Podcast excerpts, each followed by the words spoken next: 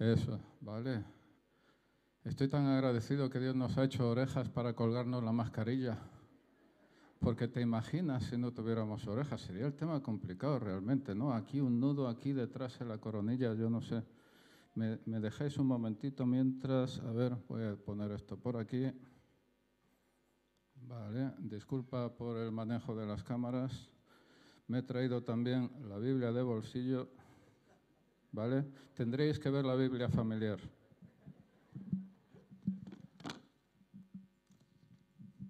La voy a dejar abierta. ¿Dónde? En cualquier sitio. En este caso ha sido Daniel. Da igual, cualquier parte.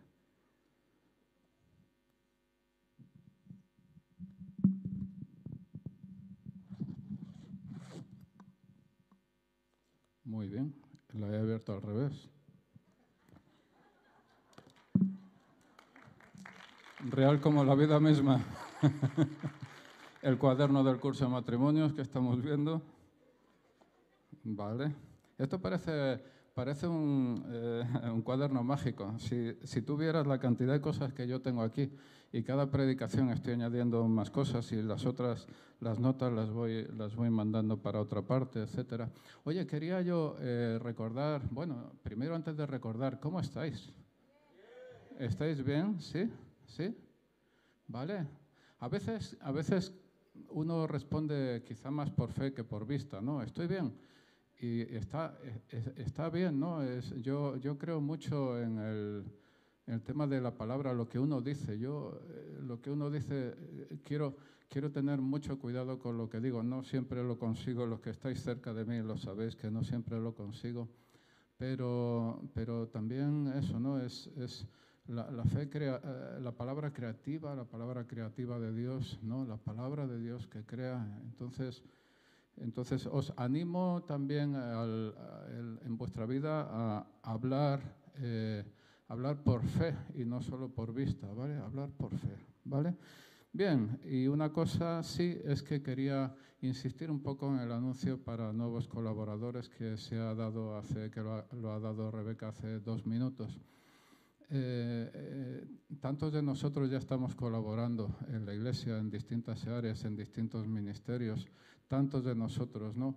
Y, y, y sí, y, y, lo cierto es que aún con tantos de nosotros que seguimos colaborando en tantas áreas, en tantos ministerios, sigue haciendo falta personas para, para, para ayudar y para equilibrar eh, un poco más la, la carga. Y yo, eh, la carga entre todos, quiero decir, y yo admiro porque yo ayer que estuvimos en Vallehermoso, gracias a Dios por Vallehermoso, eh, eh, vi por allí a varias personas que estaban sirviendo en Vallehermoso ayer por la tarde. Soy consciente de que hubo una buena cantidad de personas sirviendo en el Branfa, Bralfa, ¿no? Era Bralfa, ah, no, Branch de Alfa, ¿no? Bralfa, bueno, lo podemos decir algo así. Los he contado mejores, este no me ha salido perfecto.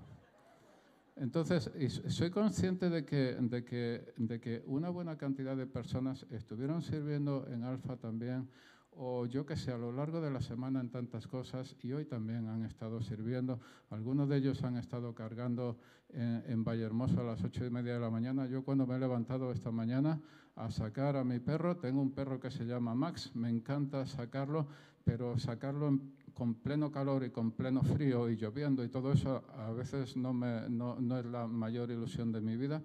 Pero yo estaba pensando, yo estoy sacando al perro en este momento, estoy tranquilamente, estaba oyendo los pájaros, eh, yo vivo en un pueblo, estaba oyendo los, los pájaros eh, en el amanecer y, y estaba pensando, algunos hermanos míos en este momento ya están cargando el equipo algunos hermanos míos en este momento ya, ya se han, eh, hace mucho rato que se han levantado y están sirviendo a Dios para que yo pueda ir tranquilamente más adelante a la reunión.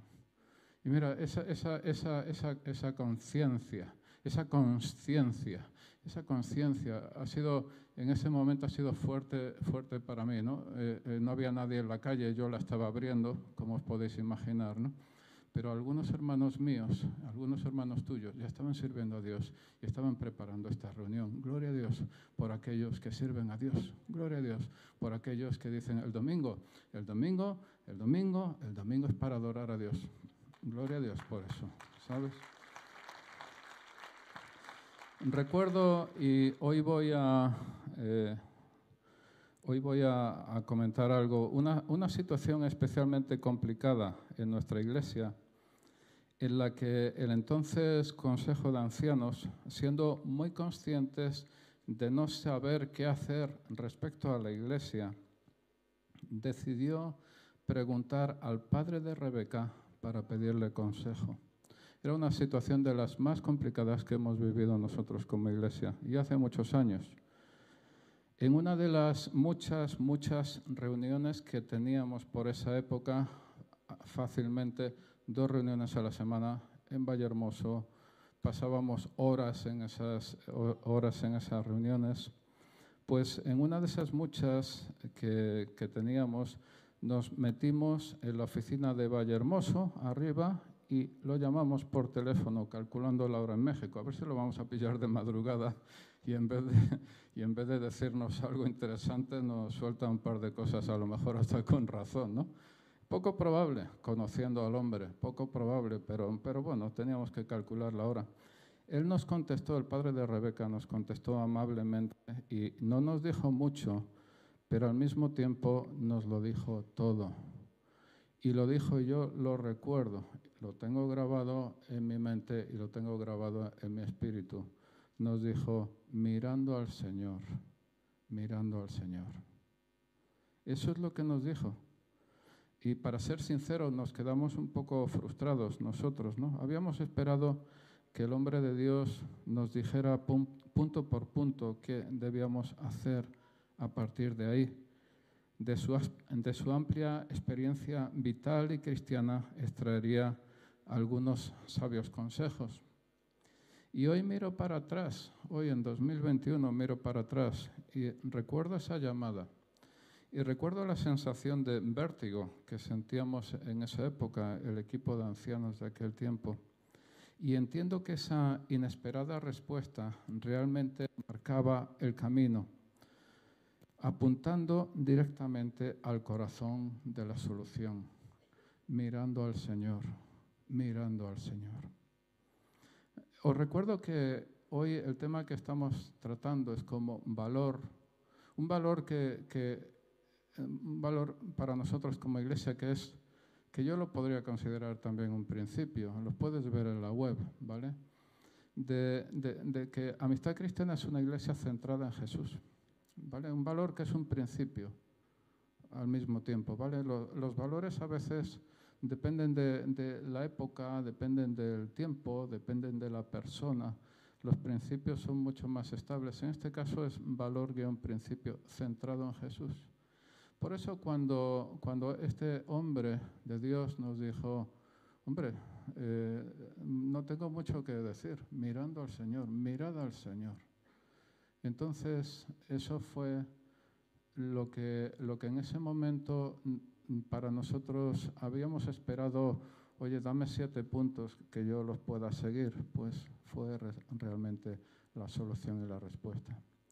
Y llevo días pensando que en tu mujer, muy embarazada, en, en, aquellas reuniones, recuerdo específicamente una en la sala principal de Vallehermoso, estaba muy embarazada y estaba, se notaba que estaba incómoda porque, eh, porque, eh, porque el, embarazo estaba avanzado, ¿no? Y estaba allí, y estaba aguantando el tirón, y estaba aguantando aquello que, aquello que, que, Dios tenía, tenía sobre nosotros, ¿no? Pero lo importante no es que yo me acuerde de esa situación y de esa reunión. Lo importante es que Dios se acuerda de esa situación y de esa reunión. Y Dios nunca lo va a olvidar. Y Dios jamás te va a deber nada, sino que Dios va a levantar algo como jamás lo has imaginado en tu propia familia.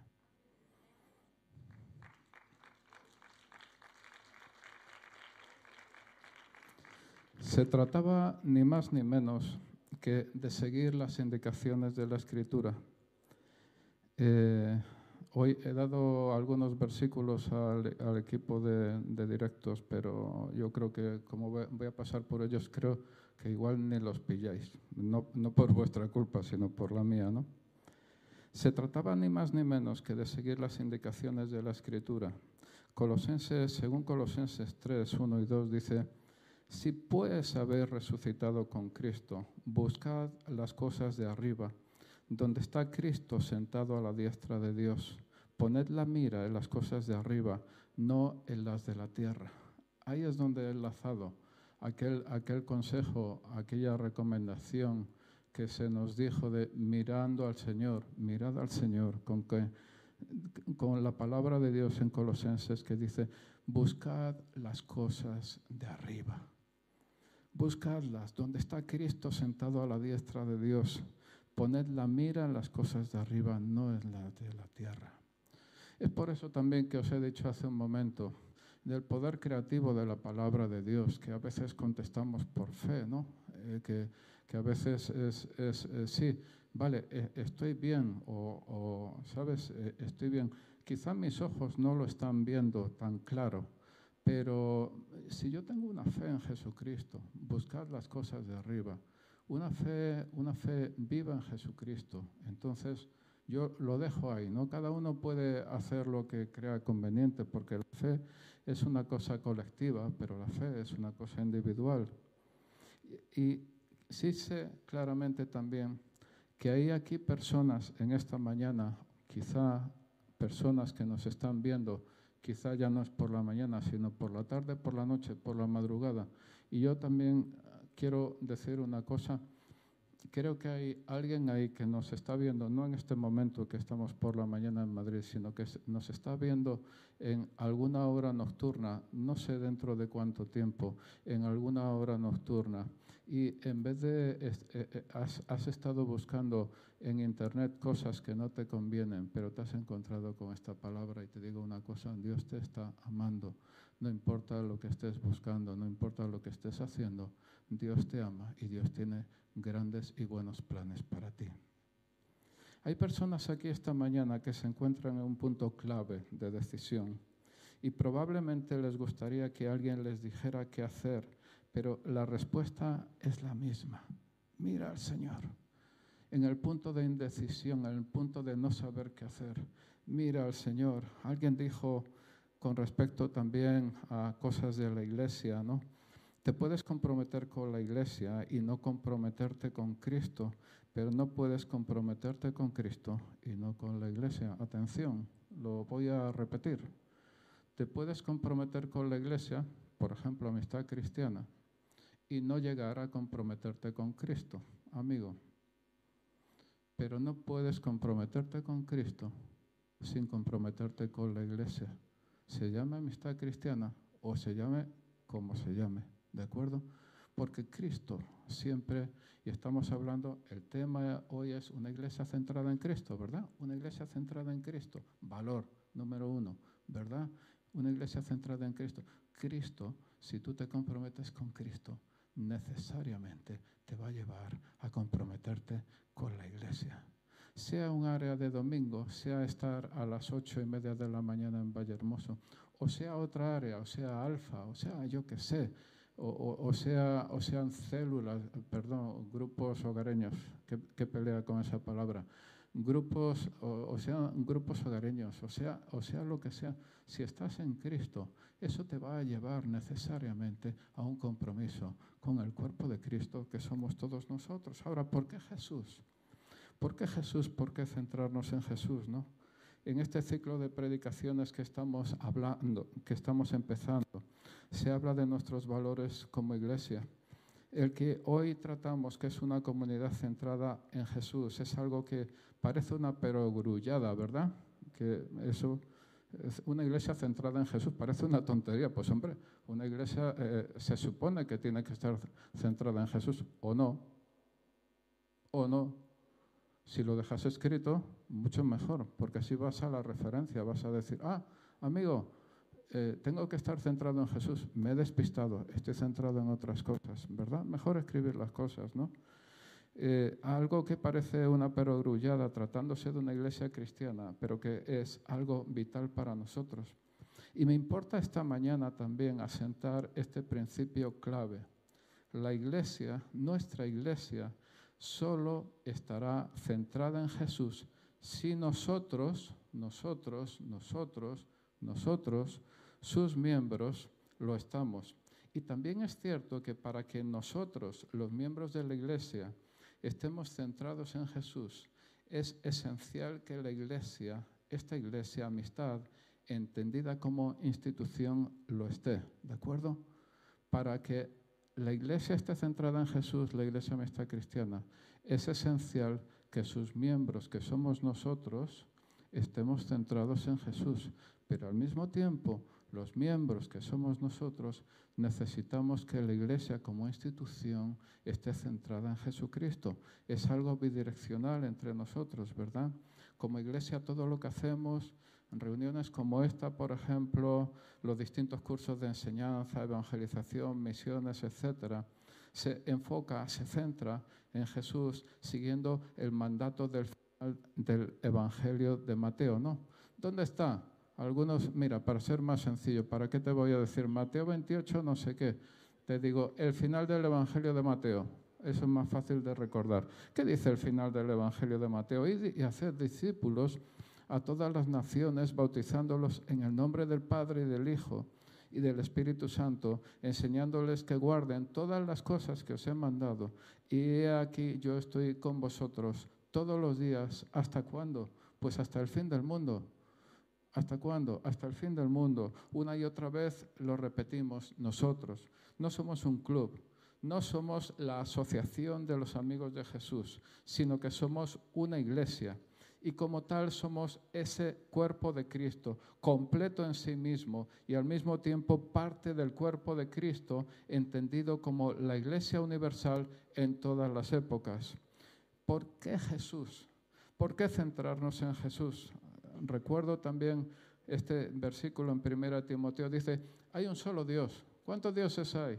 Hay un solo Dios. ¿Cuántos mediadores hay? Hay un solo mediador entre Dios y los hombres, que es, ¿quién? Jesucristo hombre.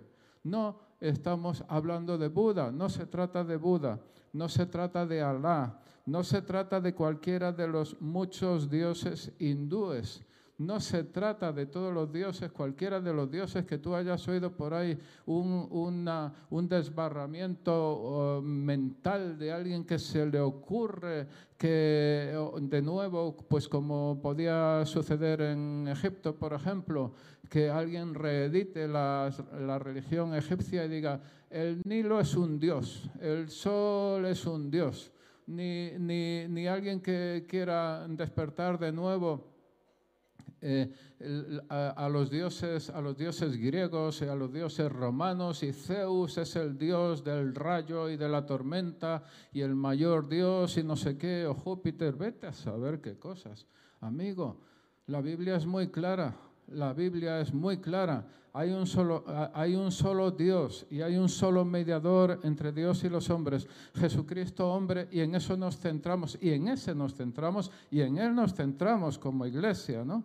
Por tanto, también como dice la palabra de Dios, no nos predicamos a nosotros mismos nuestro orgullo, nuestra vanidad, nuestra cabezonería, no nos predicamos a nosotros mismos nuestras ideas, sino a Jesucristo como Señor. Eso es lo que hacía Pablo y esa es nuestra decisión y eso es lo que nosotros hacemos y estamos en ello. La Biblia afirma tantas cosas sobre Él, sobre Jesucristo. Alfa y Omega, principio y fin, Emmanuel, Dios con nosotros, admirable, consejero, Dios fuerte, Padre eterno, príncipe de paz ¿Sabes una cosa? Es literalmente imposible captar la verdadera profundidad de la revelación de Jesucristo en la Biblia. Literalmente imposible. Vemos cosas, vemos sombras, sombras de Jesús, vemos atisbos que entran a nuestra mente, atisbos de Jesús que entran a nuestro espíritu, pero es imposible,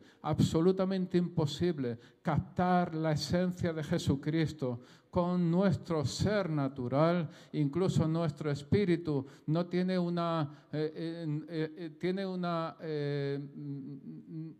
mejor dicho, no tiene una capacidad para comprender la grandeza de Dios. Es algo, es algo que Él nos va a revelar en su momento, cuando estemos claramente, cara a cara, en su presencia y nos lo va a revelar. Hasta entonces, atisbos, atisbos de Jesucristo, atisbos de Dios. Una revelación, algo, un reflejo del Espíritu Santo hasta entonces. ¿Cómo va a ser cuando estemos en su presencia? ¿Alguien se imagina cómo va a ser? ¿Cómo, cómo, cómo, eh, ¿Qué es lo que nosotros vamos a captar, a, a, ver cuando estemos en la misma presencia del Rey de Reyes y del Señor de Señores, delante del trono, con los ángeles, adorándole, todo, todo, todo el ejército, todo, todo el coro celestial, adorándole y proclamando, Santo, Santo, Santo es el Señor. ¿Alguien se lo imagina? Es que no, ni nos lo imaginamos, es que no llegamos a eso. Pero nuestro, eh, nuestro Dios nos lo va a mostrar, ¿no? La Biblia está llena de referencias a Jesús. Si necesitamos conocer el sentido de nuestra vida, si necesitas conocer el sentido de tu vida, no vayas a que te lean la mano, amigo, no vayas, no vayas al horóscopo, no vayas al horóscopo. Yo recuerdo una vez que me presentaron a, alguien, un, un creyente, hace muchos años, muchos, muchos, muchos, muchos, muchos, en el siglo pasado, hace muchos, muchos años. Alguien me presentó a, a, una, un creyente, un creyente me presentó a una persona y yo al darle la mano, en aquella, época, en aquella época nos dábamos la mano al saludarnos, ahora no sabemos ni qué hacer, si darnos un puñetazo, si, si saludar así, no sabemos qué hacer ahora, no lo tenemos claro. Es un, dices, por favor, no me metas el código, eh, el código, el codo en las costillas como saludo. No, en las costillas no, ¿no? Una cosa, era una broma también, tranquilos, no pasa nada. Bueno, pues este hombre, cuando todavía nos dábamos la mano, me cogió la mano, le dio la vuelta, empezó a tocarla así, dijo, muy interesante, madre mía. Nunca me había encontrado yo una situación de ese estilo. Inmediatamente retiré la mano. No, no, no, no. Ni muy interesante ni historias. Yo aquí tú no miras, no, no me miras, eh, no me miras la mano con ninguna intención que yo no vea claramente, ¿vale? ¿De acuerdo? Inmediatamente, ¿vale? Eh, quizá alguno de los que hay aquí, de los que estamos aquí, hemos, nos han leído la mano o nos estamos hablando centrado en Jesús, ¿vale? No perdamos el, no perdamos el norte, no perdamos el rumbo, ¿vale? Quizá algunos de los que estamos aquí esta mañana nos han, pues, nos han leído la mano o hemos ido por, eh, cosa graciosa eh, con la Ouija, eh, no la hija, la Ouija, ¿vale? cosas así por curiosidad, a ver qué nos dicen, cosas de estas. Y algunos de nosotros quizá estamos cargando con que se nos ha dicho, oye, eh, tú no vas a ser feliz, o vas a ser feliz, da igual. Eh, tú eh, te vas a morir pronto, tú no te vas a casar, tú lo que sea. Y yo te digo, yo te digo que si necesitas saber cuál es tu futuro, si necesitas saber cuál es tu futuro, céntrate en Jesús. Él es el que sabe tu futuro. Olvida lo demás. Rómpelo en el nombre de Jesucristo. Olvida lo demás. Si quien quiera saber cuál es su futuro, que busque a Jesucristo, que mire al Señor.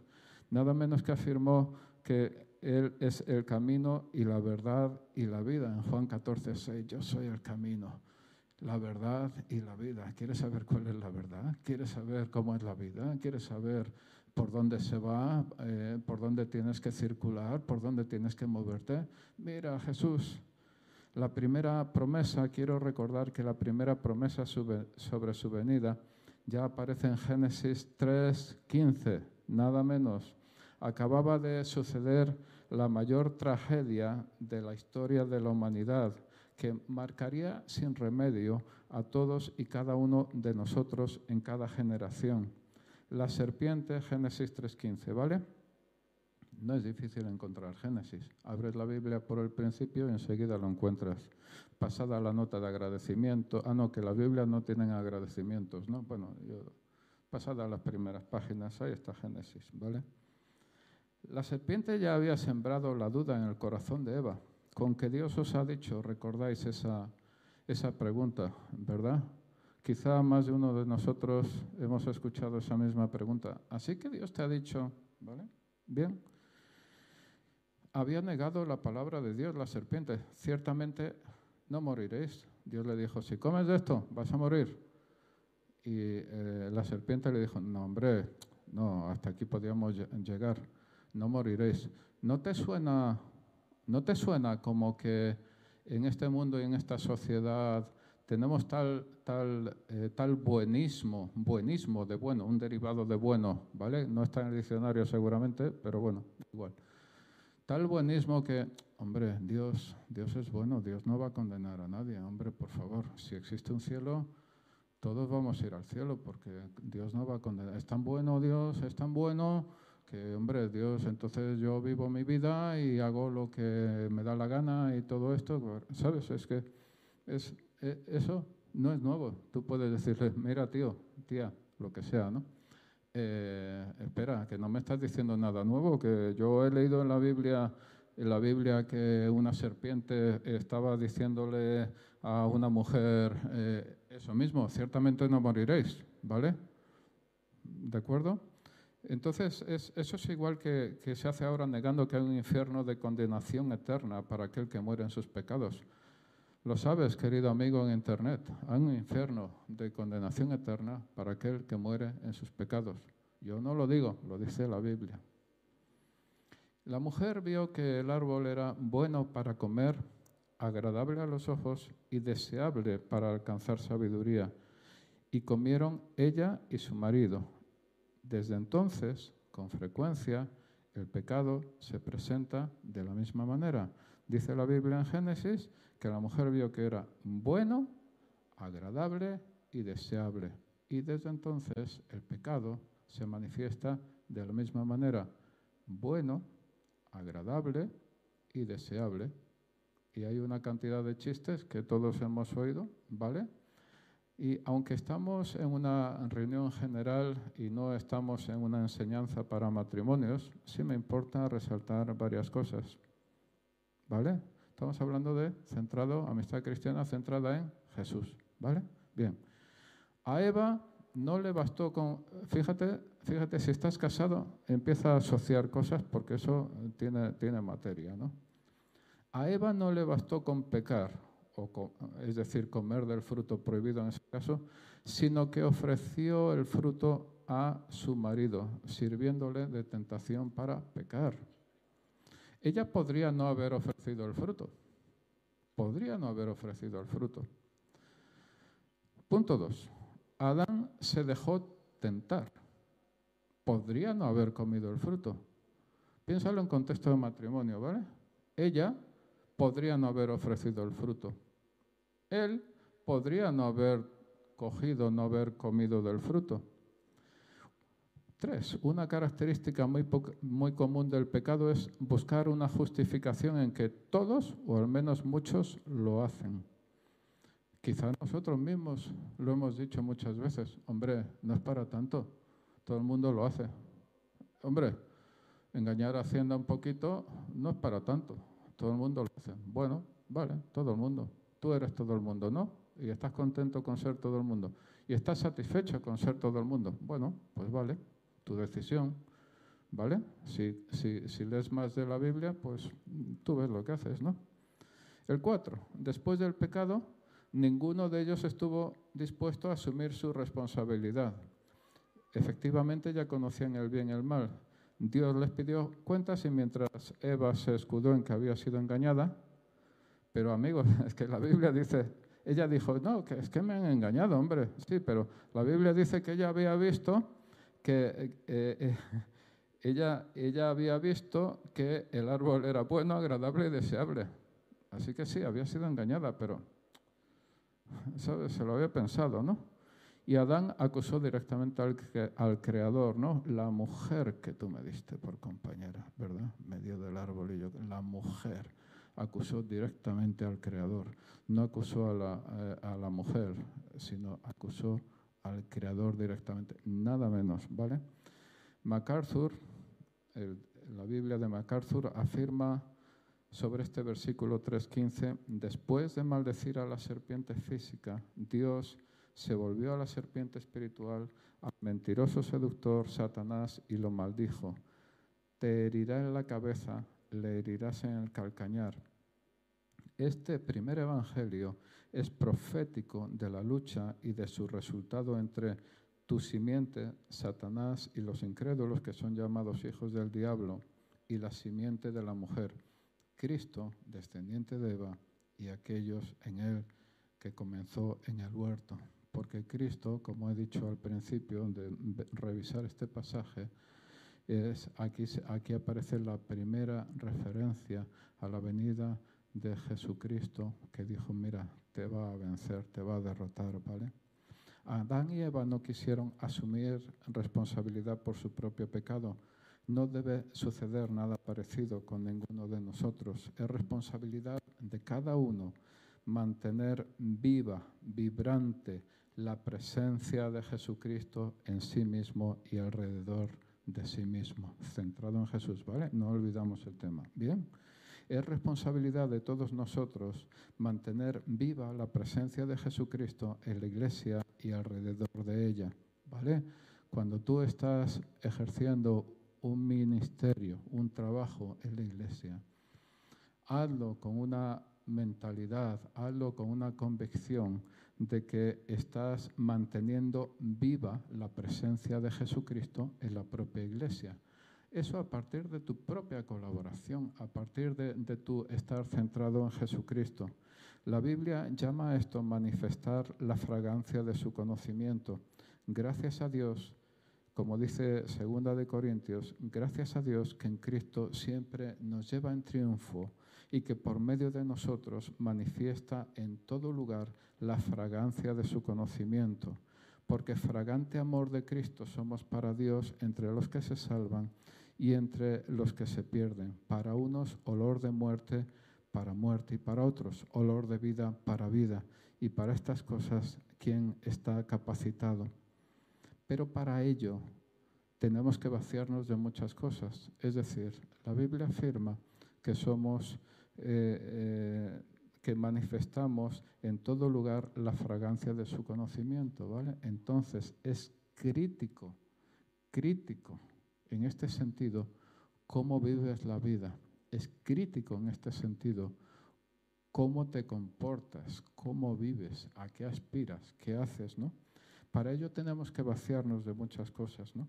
Es difícil manifestar la fragancia del conocimiento de Jesús mientras vivimos una vida dispersa en tantas cosas que nos absorben.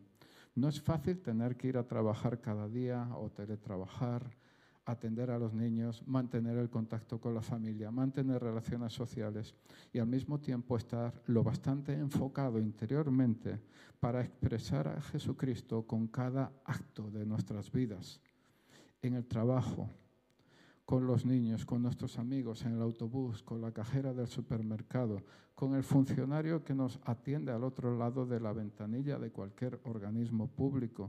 No es fácil mostrar a Jesucristo cuando alguien nos ha, nos ha tratado injustamente y nos sentimos ofendidos. Y sin embargo, eso es lo que se nos pide. No es fácil mostrar a Jesucristo cuando alguien nos hace una trastada conduciendo y lo que queremos es insultarlo hasta, que, hasta quedarnos sin voz. Y sin embargo, eso es lo que se nos pide.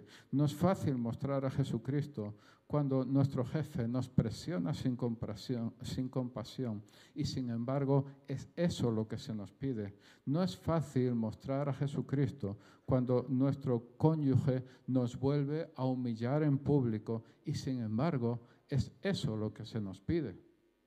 A veces nuestra mente es un totum revolutum, un, un todo revuelto. A veces nuestra mente es, así, ¿no? Nuestros días, yo creo que los huevos revueltos se los han, se los han inventado pensando en lo que es la cabeza de muchas personas. Nuestros días... Vale, mejor, mejor. Nuestros días se nos van pasando de un pensamiento a otro de forma inconexa. El trabajo, los niños, el coche, la Navidad, recuerdos de hace 20 años, de 5 años, de 3 días, qué nos gustaría comer mañana, lo cara que está la luz, etc. Este tipo de desorganización interior nos pasa factura, tanto mental como espiritualmente. ¿Cuántas personas de las que hay aquí, lo último que hacen en el día no es leer la Biblia? Atención, aviso para navegantes. ¿Cuántas personas entre los que estamos aquí o al otro lado de la cámara, al otro lado de la pantalla, eh, lo último que hacen en el día no es leer la Biblia, no es orar, sino es mirar las redes sociales, a ver quién hace qué y quién parece más feliz. ¿Cuántas personas? Y esto se lo he dicho yo a muchos matrimonios, ¿no? Pero da igual. Duermen tres en la cama, ¿no? Está, está, no, cuatro cuatro, ¿no? Eh, lo que es el matrimonio y dos móviles, y duermen en la cama todos juntos. Y sabes quién, quién gana la partida, ¿no? ¿Sabes quién se lleva el gato al agua? Duerme un matrimonio y dos móviles en la cama, ¿sabes quién se lleva el gato al agua? Bueno, no sé cuál de los móviles, pero uno de ellos es. ¿Vale? Y el otro móvil es el segundo que se lleva el gato al agua, también, ¿no? Ahora bien, Dios, Dios es un Dios de orden, ¿no? Según Primera de Corintios 14, Dios no es Dios de confusión, sino de paz. Quiero recordar una cosa. En Génesis 1, cuando la tierra estaba desordenada y vacía, os recuerdo que Génesis es fácil de encontrar, ¿vale? Abres la Biblia y enseguida está Génesis, ¿vale? Eh, entonces, en Génesis 1, cuando la tierra estaba desordenada y vacía, el Espíritu de Dios se movía sobre ella y empezó, y Dios empezó a crear la luz, la tierra seca, la vegetación, los animales, pero lo primero fue la luz. En este punto resulta irresistible revisar el principio del Evangelio de Juan, ¿vale? Génesis 1, ¿verdad? La tierra desordenada y vacía y, y el Espíritu de Dios se movía sobre la faz de las aguas. Y lo primero que Dios hace es la luz. Creo la luz, pero cuando yo veo el principio del Evangelio de Juan, según Reina Valera 60, que en este punto me, gusta más, ¿no? El, eh, eh, el, principio del Evangelio de Juan, según Reina Valera 60, dice que en el principio era el verbo, y el verbo era con Dios, y el verbo era Dios. Este era en el principio con Dios. Todas las cosas por Él fueron hechas y sin Él nada de lo que ha sido hecho fue hecho. En Él estaba la vida y la vida era la luz de los hombres. La luz en las tinieblas resplandece y las tinieblas no prevalecieron contra ella. Eso lo dice Juan, el apóstol Juan sobre Jesús. ¿Y qué dice Jesús de sí mismo en Juan 8:12? Jesús les habló diciendo, yo soy la luz del mundo. El que me sigue no andará en tinieblas, sino que tendrá la luz de la vida. Es maravillosa la comparación entre Génesis 1 y Juan 1. Es maravillosa, es increíble, es impresionante. Por ello también experimentamos que cuando Jesús entra en una persona, y siempre lo hace con previa invitación de esa persona, la vida de la persona se empieza a ordenar. ¿Vale? Y hemos, y hemos citado que en Génesis 1 estamos hablando de la iglesia centrada en Jesús, ¿vale? Bien. Y hemos citado en Génesis 1 que la primera cosa fue la luz. Y hemos citado en Juan, eh, el Evangelio de Juan, capítulo 1, hemos visto, eh, hemos visto la luz que vino al, mundo. En él estaba la vida y la vida era la luz de los hombres. Y hay una cosa que no podemos olvidar, que la Biblia dice que, eh, que, que brille nuestra luz, que alumbre nuestra luz delante de los hombres. Y dijo que, bueno, que una luz no, no, no no se debe esconder, sino que hay que ponerla en alto para que se vea. Y tantas veces hemos leído también que una sala, imagínate, esta, esta es una sala preparada para audición y para, y para imagen, esta sala, ¿vale? Imagínate que, que, apagamos las luces de toda la sala, no lo vamos a hacer, ¿vale? Imagínate que apagamos las luces de toda la sala, la pantalla, todo, ¿vale? Y está todo completamente a oscuras porque esta sala está preparada para eso, para que no haya reflejos, todo esto, ¿vale? Entonces, si apagamos todas las luces y en cualquier punto de la sala encendemos una vela, amigo, eso es lo que significa que las tinieblas huyen. Las tinieblas huyen ante la luz, ¿verdad?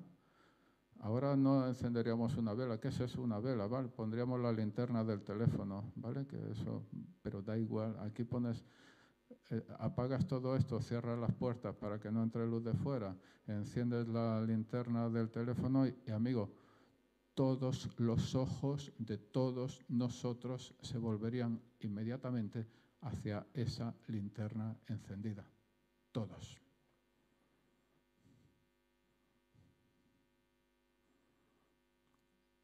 ¿Por qué dice, por qué dice la Biblia que brille nuestra luz delante de los hombres? Si nuestra luz además no es más que un reflejo, ¿vale? Nuestra, nuestra luz viene de, de la vida, si, hemos entregado nuestra vida a Jesucristo, nuestra luz viene de, de la vida de Jesucristo dentro de nosotros, filtrada por nuestra incompetencia, por decirlo de una forma suave, ¿no? filtrada por nuestra incompetencia. Es decir, es decir si, mm, imagínate, si, si, eh, la, luz de Jesús es un, tiene un brillo 100%, eh, pues a lo mejor nosotros, nuestra incompetencia, nuestra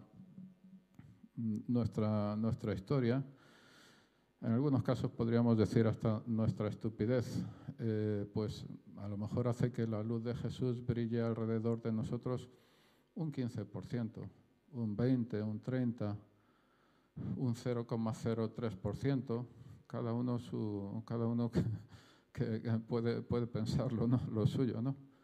Pero por poco que fuera, por poco que fuera, atraería los ojos de todos nosotros en esta sala. ¿Vale? Que vuestra luz brille delante de los hombres. Eso es lo que dice la palabra de Dios. Y eso que es un reflejo de la luz de la luz de Jesús. Nosotros en ese sentido somos como imagínate un uh, imagínate el, sistema solar.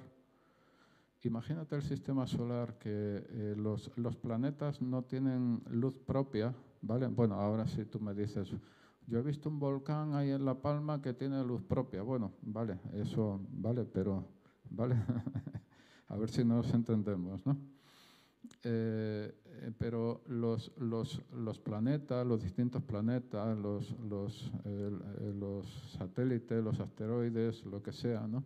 no tienen luz propia. Lo que hacen es reflejar la luz, si está en el sistema solar, reflejan la luz del Sol. ¿De acuerdo? Así es nuestra luz, ¿vale? Nosotros reflejamos, reflejamos o dejamos salir de la luz de Jesús que hay dentro de nosotros, dentro de nuestra vida, dentro de nuestro corazón. Pero la luz realmente, la luz del mundo, realmente es Jesucristo, ¿vale? Yo quiero animaros a pensar en este, en este sentido, ¿cómo puedo yo permitir que más luz de Jesucristo, más luz de Dios, se manifieste a partir de mí, alrededor de mí, ¿vale? Igual hay un par de tonterías que quitarnos de nuestra propia vida, ¿no? Eh, ¿Acaso ¿Acaso es conveniente? Esta es una pregunta interesante, ¿no? ¿Acaso es conveniente o es comparable centrarse en otra cosa o persona que no sea Jesús, luz del mundo? Piénsalo, ¿no? Piénsalo, ¿no? ¿Acaso es conveniente o es comparable centrarse en otra cosa o persona que no sea Jesús, luz del mundo? Salvador, Señor, muerto y resucitado por nosotros, sanador, derramador del Espíritu Santo. Pablo, fijaos cómo se identifica Pablo a sí mismo, ¿no?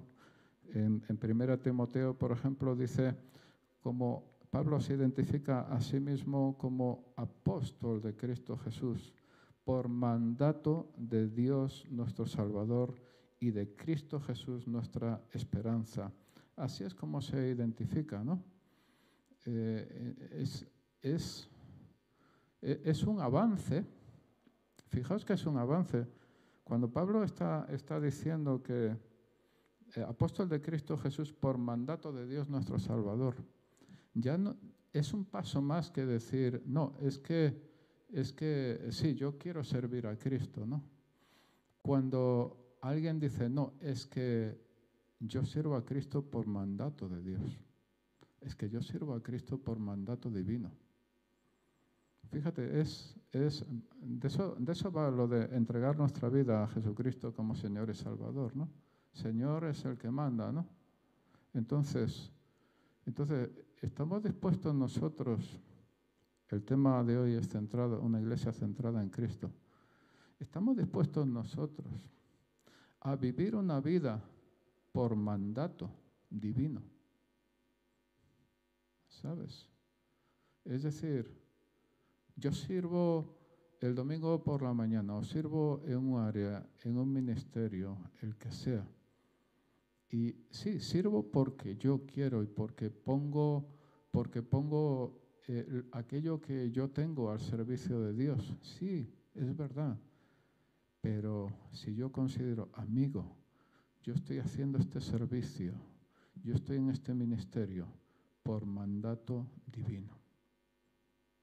Ese es un paso más allá. Porque entonces, ¿sabes? Entonces ya no, no se trata solo de de, que, bueno, que sí, que tengo ganas. No, es que Dios me está poniendo allí. Es que Dios me está diciendo que yo lo haga.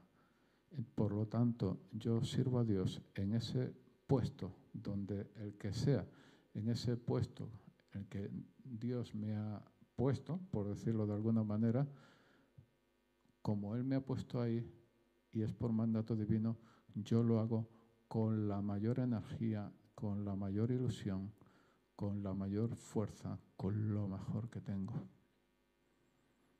En tu trabajo, a muchos de, a muchos de vosotros os han dicho, el trabajo tienes que dar lo mejor de ti. Y yo te digo, amigo, me parece muy bien. Yo, yo soy de los que piensan que, que el trabajo es absolutamente digno. Todo trabajo es absolutamente digno mientras mientras no, mientras no incumpla las normas de Dios, todo, todo trabajo es absolutamente digno. Yo, yo pienso eso, ¿no? Pero si tú vas a dar lo mejor de ti mismo en tu trabajo y no se lo vas a dar a Dios, estás pasando una barrera que no deberías pasar. Si tú vas a dar lo mejor de ti mismo en tu trabajo y no se lo das a tu marido o tu mujer o a tus hijos, estás pasando una barrera que no deberías pasar. Y yo no digo que bajes la intensidad en tu trabajo, yo en absoluto digo eso. Lo que digo es que subas la intensidad en el servicio a Dios, que subas la intensidad con tu cónyuge, que subas la intensidad con tus hijos. Porque yo respeto mucho el trabajo y sé también lo que, lo que vale.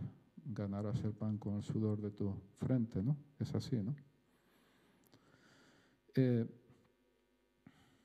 en ese sentido, ¿no? En 1 Timoteo también dice Pablo, por esto trabajamos y nos esforzamos, porque hemos puesto nuestra esperanza en el Dios vivo, que es el Salvador de todos los hombres especialmente de los creyentes. Esto manda y enseña. O en 2 Corintios dice, no nos predicamos a nosotros mismos, sino a Cristo Jesús como Señor y a nosotros como siervos vuestros por amor de Jesús. Mi problema